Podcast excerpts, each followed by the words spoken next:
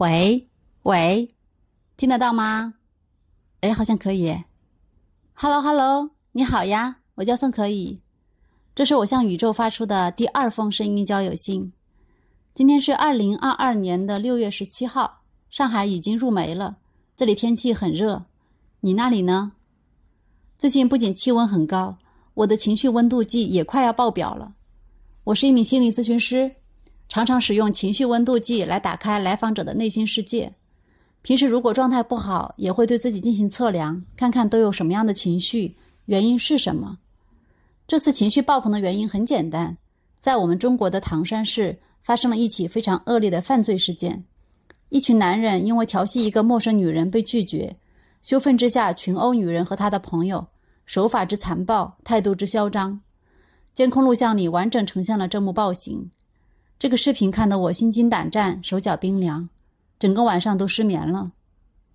我梳理了一下自己的情绪，有震惊，有愤怒，有不知所措，更多的是恐惧。恐惧是最原始、最基本的人类情绪，是一种受到威胁时候的自然反应。有的会溜之大吉，有的会发起攻击，还有的像木头一样僵在原地。我就是第三种木僵。木僵不是死了。而是整个人的身体和情绪都卡住了，就像是程序运行死机了一样。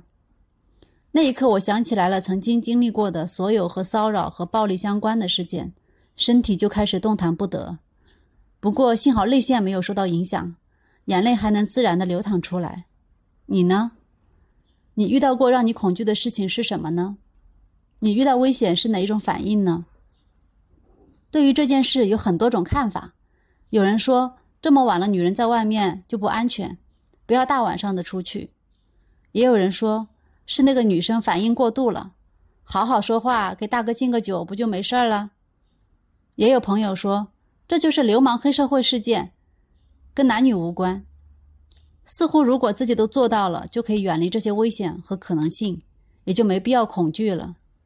你呢？你对这件事是怎么看的呢？其实每个人的看法呀，都和他的经历有关，也和他所站立的位置有关。我也是，我从小就目睹无数次的家庭暴力。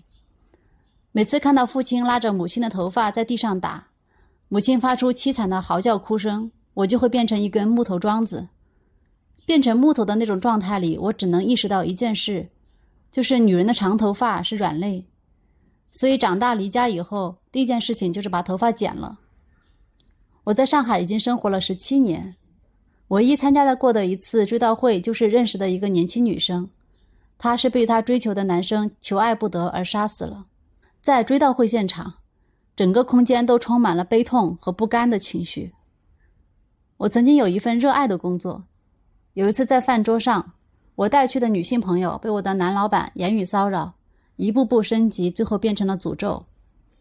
第二天，我决定帮朋友反击回去，想讨个道歉，然后我就失去了这份工作。那个时候就像失去了整个世界，但是我不后悔。